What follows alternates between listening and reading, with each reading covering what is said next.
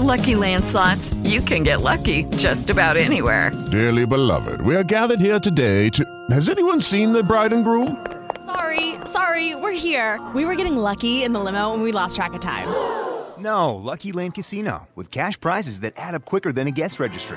In that case, I pronounce you lucky. Play for free at LuckyLandSlots.com. Daily bonuses are waiting. No purchase necessary. Void were prohibited by law. 18 plus. Terms and conditions apply. See website for details.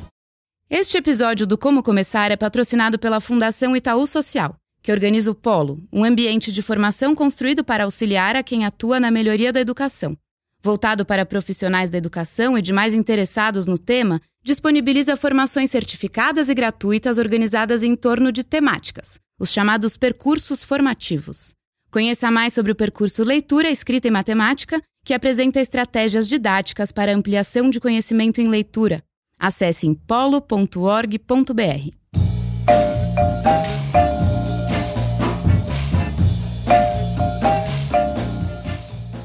Olá, eu sou José Orenstein e está começando agora o Como Começar, podcast de cultura do Nexo. Esse aqui é o último episódio da nossa temporada especial sobre literatura infantil, o Como Começar a Ler para Crianças. E bom, esse anúncio vem com um tom de nostalgia. Foram oito semanas seguidas falando sobre leitura para crianças. Oito autores clássicos, oito convidados diferentes. Se você acompanhou a gente semana a semana até aqui, eu espero que agora já fique pelo menos mais seguro na hora de escolher um livro para uma criança. Espero também que você possa prestar mais atenção na importância das ilustrações no livro infantil. E talvez você saiba também um pouco mais sobre como lidar com as telas e as tentações digitais e ainda assim formar um pequeno leitor. A gente falou sobre um monte de coisa aqui, passou por momentos históricos e autores importantes. Eu acho que, acima de tudo, eu mesmo aprendi muito sobre o universo da literatura infantil e falo aqui também pela Laila Moalen, produtora dessa série. A gente espera que vocês também tenham aprendido e gostado também. E bom, se você gostou mesmo, você ajuda muito a gente divulgando o podcast, recomendando o Como Começar para os amigos no bom e velho boca a boca.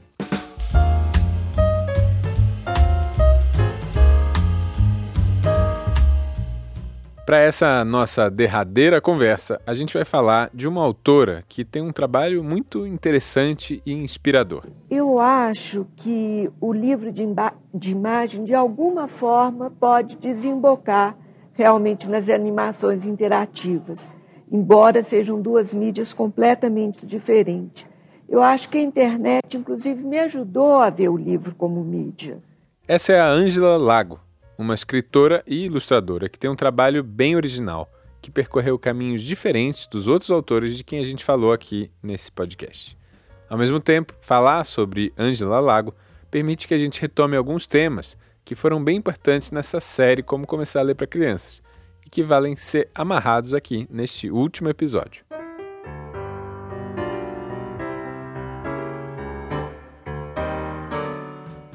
A nossa convidada hoje é a Lúcia Hiratsuka, escritora e ilustradora de literatura infantil super premiada que traz várias referências da cultura japonesa para o trabalho dela. Então, acho que nem sempre o livro também é aquele que a criança de imediato vai apenas divertir, ou diversão é ótimo, mas enfim.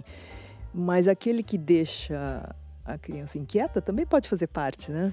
E por fim, na terceira parte do episódio, a gente vai tratar especificamente de um tema que a gente já pincelou aí ao longo da temporada. Como lidar com temas difíceis, tipo morte, bullying e violência em livros infantis. A gente vai tentar responder perguntas como: no que a gente precisa prestar atenção para dizer se o livro é adequado ou não para uma criança? Ou ainda, por que ler um livro que tem esse tipo de conteúdo, digamos assim, mais difícil para uma criança? Vamos que vamos!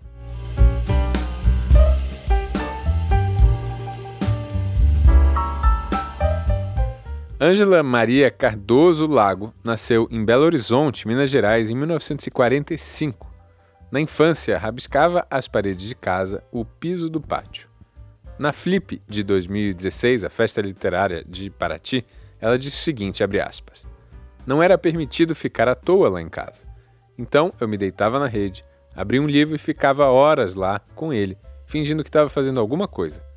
Até que em algum momento eu cansei de ficar vagando e comecei a ler uma palavra, depois outra e outra. Foi assim que começou. O livro era o lugar onde valia a pena entrar. Fecha aspas. Talvez essa dificuldade em se conectar com o livro logo de cara tenha a ver com o fato de que a Angela Lago era disléxica. A dislexia é um transtorno neurobiológico que dificulta o reconhecimento preciso e fluente das palavras. É, ela dificulta a habilidade de decodificação das palavras e de soletrar, e dificulta, portanto, a leitura em si. Mas ouve só que interessante o que a Angela Lago diz sobre isso. Na medida que eu tinha dificuldade de falar, eu devia desenhar. Eu era gaga, além de trocar letras. Eu acho que me ajudou muito, porque eu tenho muito lapso por causa da dislexia. E eu trabalho com lapso. O tempo todo eu deixo ele acontecer quando eu estou escrevendo. Ele, é, ele me ajuda muito. O inconsciente sempre sabe mais, né? O meu vem à tona. Então, eu trato de me apoderar disso. A Ângela Lago se formou na PUC de Minas, na Escola de Serviço Social, e logo depois, em 1969, passou a dar aula por lá. Aí ela recebeu uma bolsa de estudos para fazer um curso de psicopedagogia infantil em Denver, nos Estados Unidos. Esse foi o início de um período em que ela morou fora do Brasil, também por causa da profissão do marido. Na década de 70, ela morou na Venezuela, onde trabalhou como professora. Morou também em Londres e na Escócia, onde estudou artes gráficas. Isso foi até ali mais ou menos 75. De volta ao Brasil, ela trabalhou com publicidade numa agência própria, que funcionou por 10 anos. Ao mesmo tempo, também ali em meados dos anos 70, ela começou a se dedicar à literatura infantil. Começou publicando poemas no Suplemento Literário de Minas e aí, em 1980, publicou os primeiros livros, com textos e ilustrações. Foram O Fio do Riso e Sangue de Barata.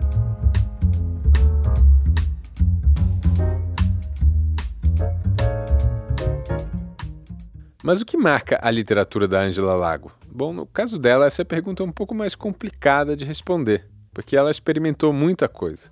Uma pessoa meio inconformada com modelos prontos, que buscou trabalhar formatos e conteúdos diferentes.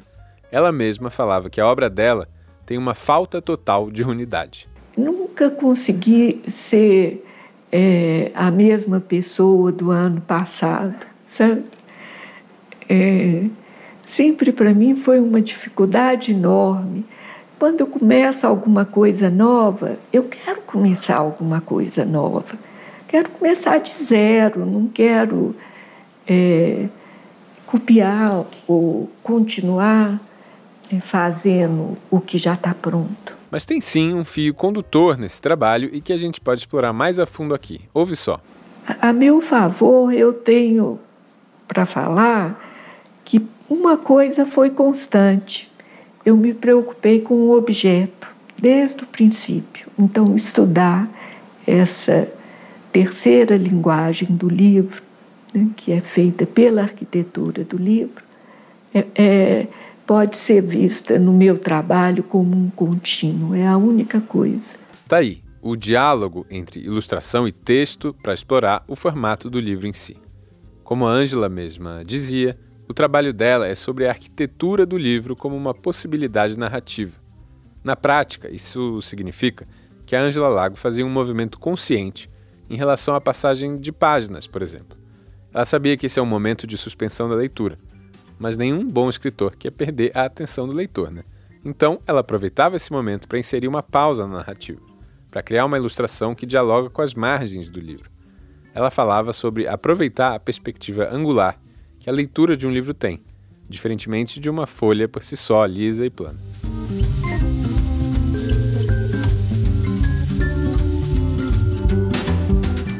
Então já deu para ver que as ilustrações em Angela Lago têm um papel fundamental. Elas ampliam as possibilidades interpretativas da obra e põem em xeque uma soberania da narrativa verbal. Eu vou dar um exemplo aqui. Tem um livro dela, de 86, O Chiquita Bacana e Outras Pequetitas. Nesse livro tem desenhos em paredes ali representadas, que compõem narrativas paralelas, numa temporalidade diferente da história principal. Aí, nesse universo paralelo, ela incluiu referências da fábula João e o Pé de Feijão, da sequência L'Enfant au Pigeon, do Picasso, Sim, a Ângela Lago era, digamos assim, intelectualizada. Incluiu referências tanto da cultura erudita como da cultura popular nos livros dela. Um exemplo disso, inclusive, é o livro O Cântico dos Cânticos, de 92. É a versão ilustrada da autora para o poema bíblico. Ângela fez ali um livro que pode ser lido da primeira página em direção à última e vice-versa. O ponto central da narrativa, que é o encontro entre dois amantes, acontece justamente nas páginas centrais. São dois labirintos, um percorrido por cada um deles, sendo que um é retratado nas páginas ímpares e outro nas pares. O encontro do casal, inclusive, é representado por uma luminosidade intensa, forte, que seria capaz de sacudir as páginas do livro. Aí a Ângela Lago ilustrou páginas fictícias, que representam esse movimento. Difícil de entender? Bom, acho que você vai ter que ler o livro para ver.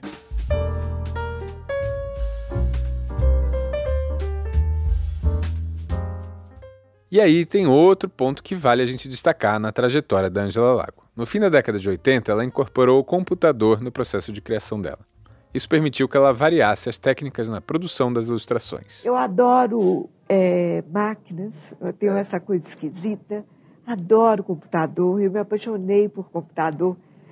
Eu tive o primeiro computador é, portátil, é, é, caseiro, né? Porque os, é, eu, os computadores eram imensos. Assim que o computador se tornou um objeto doméstico, eu, eu tive, tive o, e, eh, nos anos 80 ainda. E, e, e fui aprendendo sozinha, pouco a pouco. A Ângela Lago, que morreu em 2017, chegou a produzir ilustrações animadas para a internet. Ela também publicava traduções nas redes sociais, onde ela era ativa, falava com leitores e outros escritores. Para ela, o livro de imagens já tem um lugar consolidado. Angela Lago era então otimista com as possibilidades de se criar aplicativos com experimentações de som e interatividade de imagens e movimento. Para ela, esse também pode ser um espaço para leitura. Esse posicionamento, vindo de uma escritora consagrada de uma geração anterior à revolução da tecnologia, ajuda a gente a pensar ainda mais sobre o assunto que a gente trouxe no episódio anterior aqui nessa série sobre como estimular o hábito da leitura na era das telas. Está aí então uma escritora clássica que incorpora um olhar mais positivo para as tecnologias. O tablet modificou a relação. Há certos gestos, é, principalmente porque não tem a intermediação do mouse, mas é direto à sua mão, que deram uma intimidade com, com a mídia maior. Bom, entre alguns dos títulos mais conhecidos da Angela Lago estão Festa no Céu, ABC Doido, João Felizar do Rei dos Negócios, ou Cena de Rua, ou Um Ano Novo, Danado de Bom, ou ainda Muito Capeta. Ela foi três vezes indicada para o prêmio Hans Christian Andersen, pelo conjunto da obra. Esse prêmio é como o Nobel da Literatura Infantil.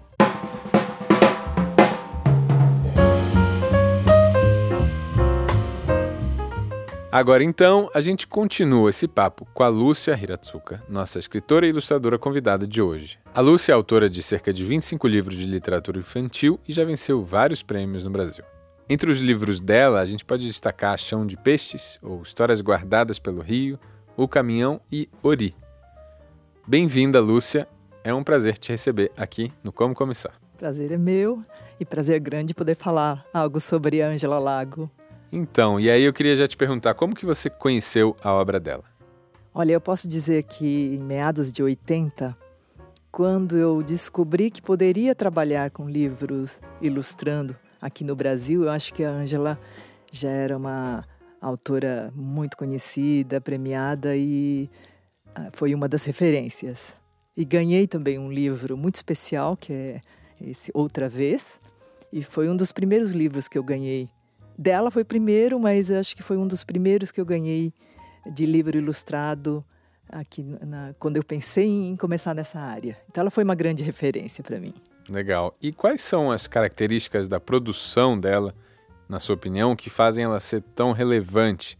Isso tanto em relação à técnica quanto ao conteúdo das obras dela. Nossa, é realmente difícil falar do livro dela eu resolvi escolher alguns, mas eu lembrei muito de uma palavra que ela disse, eu acho que alguém compartilhou, eu li em algum lugar, que ela disse: é, escolha poucos, escolha bem. Mas eu tive essa dificuldade de pensar qual escolher. para falar ou para comentar, né? Só para quem não está vendo, né? A gente está no estúdio e a Lúcia trouxe aqui quatro livros é, da Angela Lago. Mas eu trouxe também um pouco pelo meu lado afetivo. E eu acho que tem uma coisa nas obras dela. Primeiro que ela sempre surpreendeu quando a gente estava admirando aquela aquarela com todo aquele detalhe, com aquela riqueza narrativa.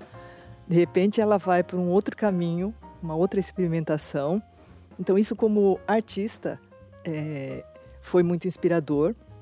Outra vez, uma coisa que me encantou, além da narrativa principal, também toda a história paralela que acontece, toda a referência que ela traz, né? E com uma certa simplicidade na narrativa. Então, eu lembro que na época que eu ia para a USP, os livros da Angela Lago eram estavam sempre presentes no comentário, no estudo. Eu vi na época um comentário de que esse livro ela fez muito pensando no sobrinho, né? Depois ela surpreendeu uh, com vários outros, mas uma que também sempre foi é, incrível, pela simplicidade até, é um, a Sua Alteza Adivinha. E, e ela traz aqui uma transparência no início e no final que ela coloca.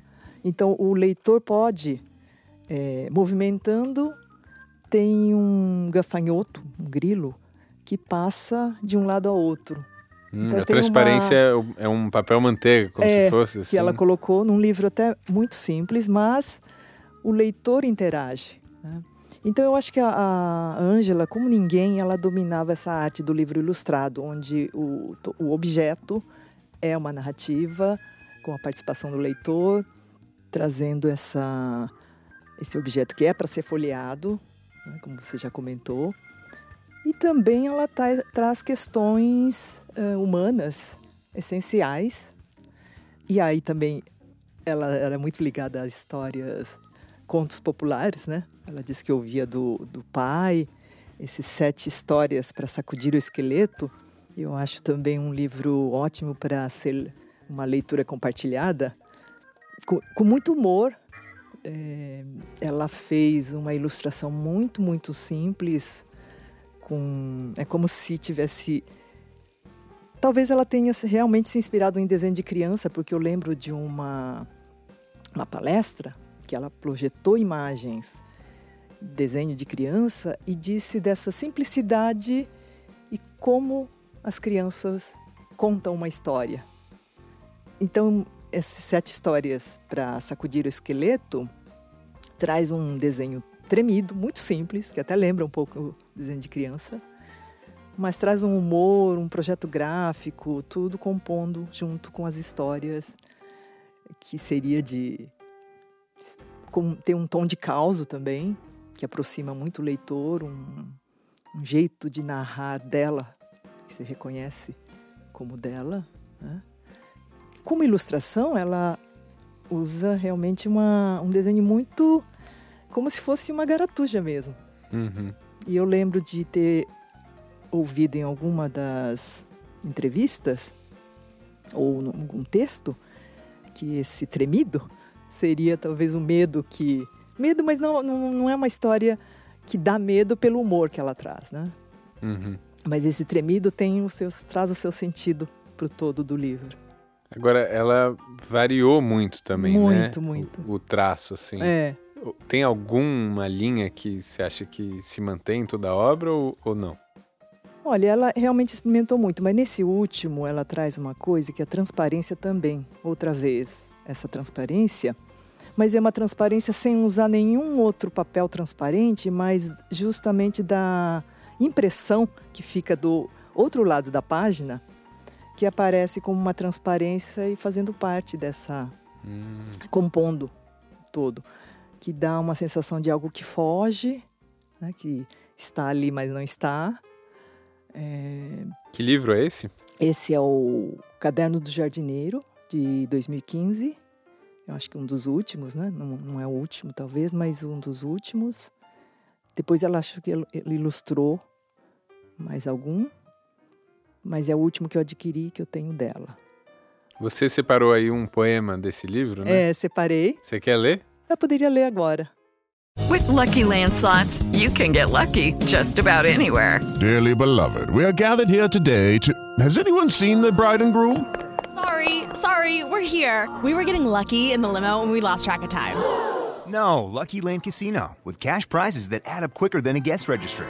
In that case, I pronounce you lucky. Play for free at LuckyLandSlots.com. Daily bonuses are waiting. No purchase necessary. Void where prohibited by law. 18 plus. Terms and conditions apply. See website for details. With the Lucky Land Slots, you can get lucky just about anywhere. This is your captain speaking. Uh, we've got clear runway and the weather's fine, but we're just going to circle up here a while and uh, get lucky. No, no, nothing like that. It's just these cash prizes add up quick. So I suggest you sit back, keep your tray table upright, and start getting lucky. Play for free at LuckyLandSlots.com. Are you feeling lucky? No purchase necessary. Void where prohibited by law. 18 plus terms and conditions apply. See website for details. O vaso. Flor que ficou no vaso, depois que foi seu frescor e ainda flor, com tons que não tinha antes, e o gesto mais curvado. Duas pétalas caídas sobre a mesa, e a tal graça que os olhos amparam o tempo. Outra beleza. Eu acho que tem uma coisa da, dessa passagem do tempo, a morte, a transformação, a morte como transformação. Então, isso está na essência do ser humano. O ser humano como você não consegue impedir a mudança, a transformação. Né? Então, pela natureza também você vê. Então, isso acho que está muito presente nas obras dela. Uhum. Interessante. Agora falando mais do seu trabalho, Lúcia. Por que você escolheu trabalhar com literatura infantil? Sabe que antes de eu conhecer essas obras, tanto da Angela Lago como alguns outros autores que foram referência para mim, eu achava que se eu não conseguisse trabalhar com desenho, algo assim, com histórias, aqui no Brasil, eu ia para o Japão. Então foi uma um, foi um sonho já que eu acalentava desde criança. Sempre gostei de desenhar e tinha livros em casa.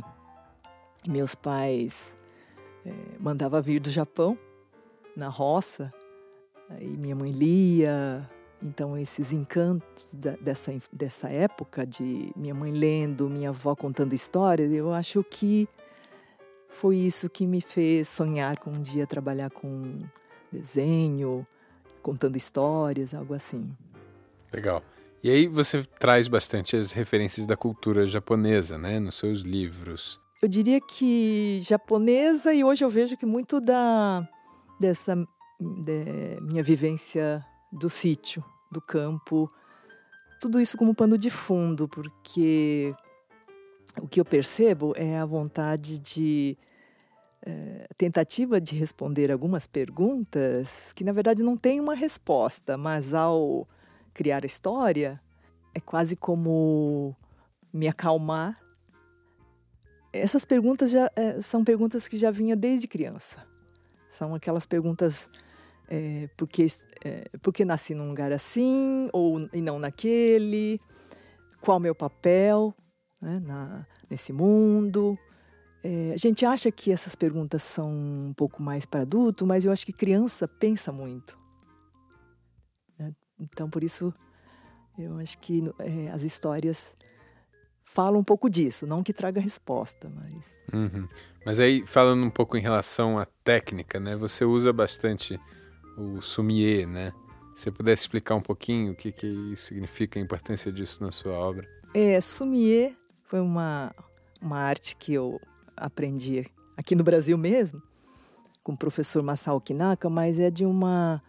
Falando simplesmente, é uma técnica de pincelada, mas a gente tenta capturar o essencial, o essencial daquele, daquilo que nos toca. E muito vazio também, o espaço. Uh, meu professor dizia que o essencial do sumier é simplicidade, naturalidade e simbolização.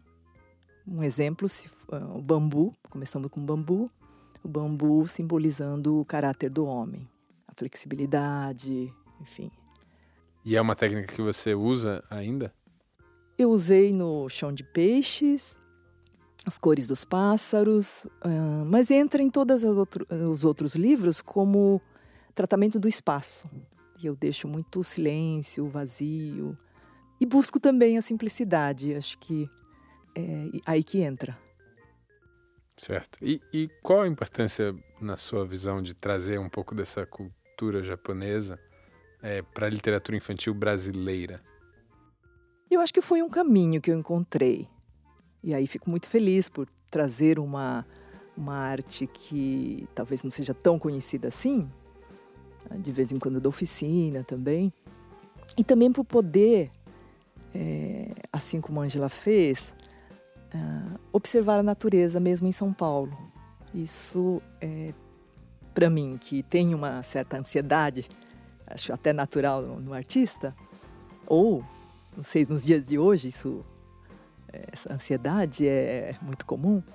E eu acho que é uma forma de trazer um pouco de quietude nessa, nesse, nessa rotina Entendi. Bom, é, e lembrando um pouco da Ângela, né, muito, era muito forte na trajetória dela essa incorporação da tecnologia no trabalho dela. Né? É, como é isso para você no seu trabalho? As coisas também mudaram de alguma forma com a internet, o acesso aos tablets, celulares? É, eu vou citar só uma lembrança de, de um. Eu tive uma oportunidade de estar com a Ângela na mesma mesa palestras eu vi várias vezes. E ela comentou que ela estava muito sempre ligado ao amanhã, é, pensando no próximo livro. Uh, eu chego a pensar também se poderia usar um pouco a parte da tecnologia. Não é que eu não use, eu até uso para digitalização, tratamento de imagem. Mas eu acho que quem vai dizer se qual material usar será a própria história. Hoje eu sinto que as histórias pedem para contar. Fica na minha cabeça, uh, eu vou criando uma narrativa e já começo também a pensar na, no material. Mas, uh, em princípio, ainda estou com vontade de apostar um pouco mais em materiais muito simples, como um grafite, ter um pincel com poucas cores, algo assim, lápis de cor. Entendi. Até porque me parece que se opõe um pouco a essa busca pela quietude, o uso dos celulares, que geralmente trazem ansiedade é, na gente. Né? Exato, exato. Mas a Angela dominava bem essa. Ela fala que gostava muito de dessas experimentações. É, eu acho que mesmo na sendo computador, eu acho que a estética da, do espaço, composição, tudo isso acaba, você já traz, né? Então, acho que já traz uma linguagem ali. Agora então, vamos para a terceira e última parte dessa nossa conversa.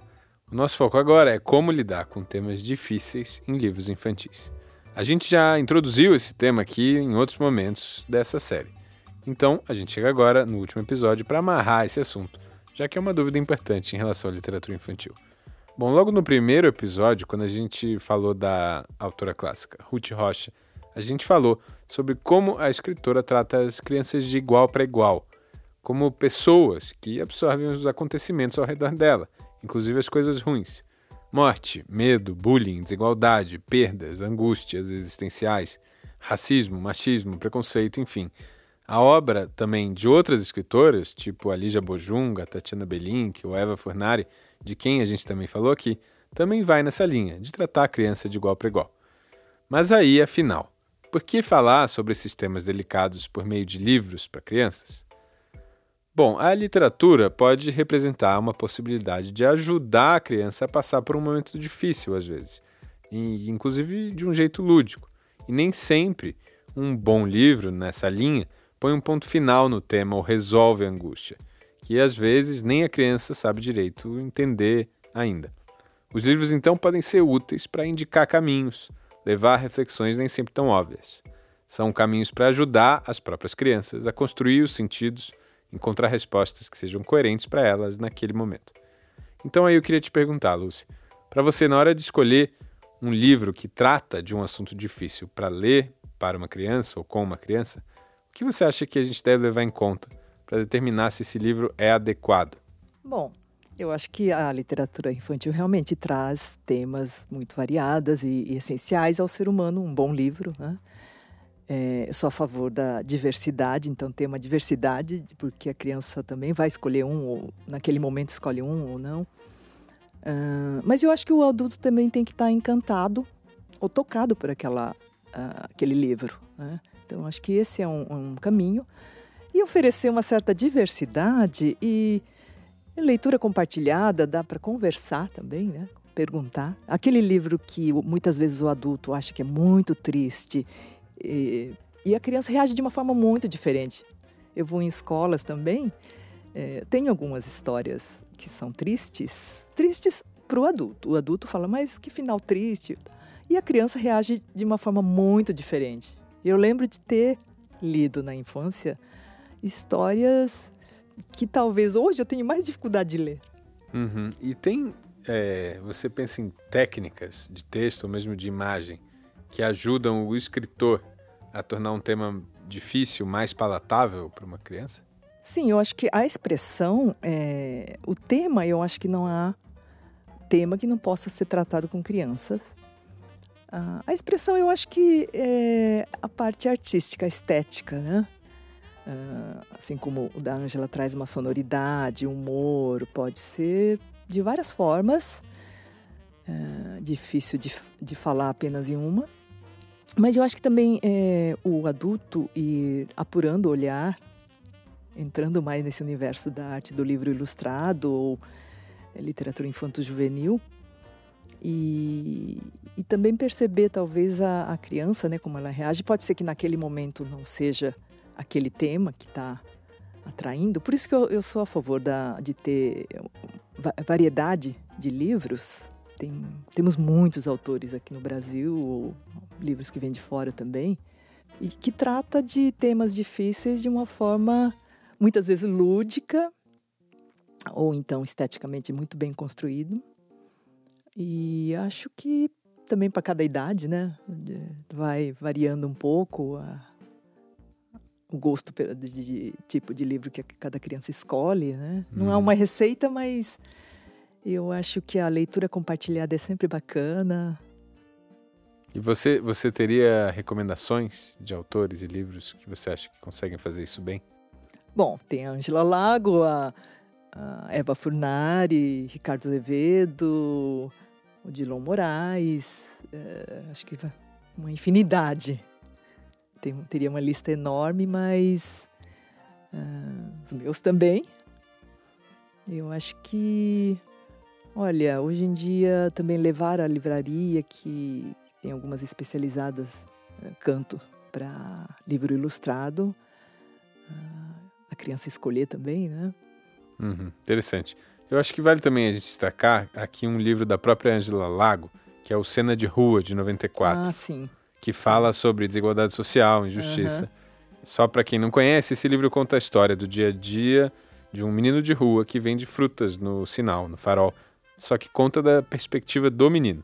Só que aí a criança que lê acompanha os sentimentos e as emoções do menino até quando ele acaba furtando um pacote. A autora, a Ângela Lago, faz com que o leitor se questione se realmente acredita que aquele seria um ato de maldade, depois de construir uma relação de proximidade e empatia com o protagonista. É um livro inteiramente visual, né? um livro ilustrado, sem texto, e as cores ali têm um papel fundamental para transmitir emoções e as experiências do menino. Acho que isso vai um pouco na linha do que você estava falando. É, né? Posso comentar um, uma coisa sobre esse livro?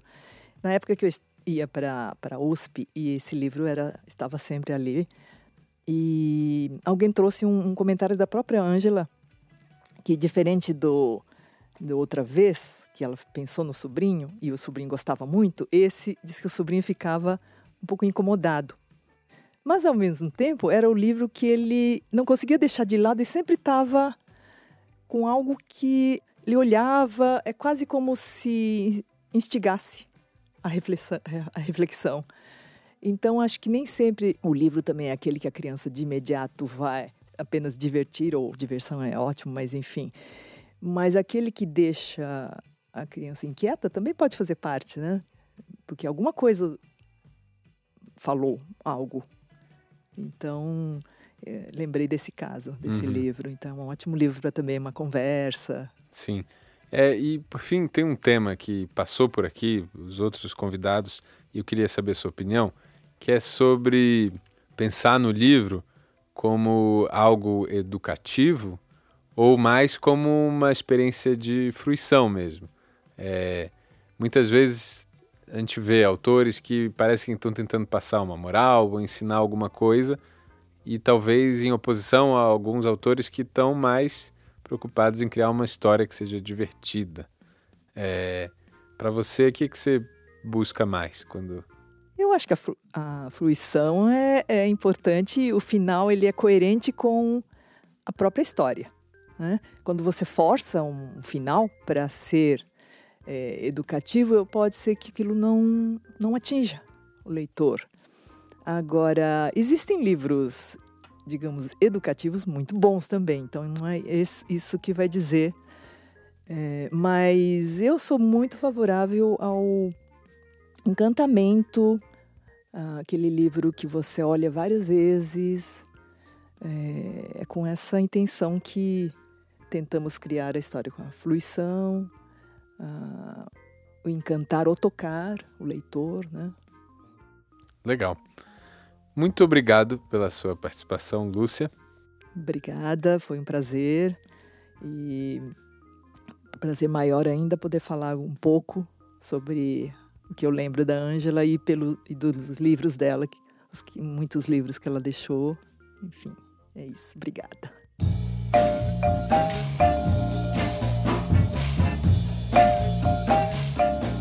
Fica por aqui então o último episódio de Como Começar a Ler para Crianças. Obrigado a você que acompanhou a gente até aqui nessas oito semanas.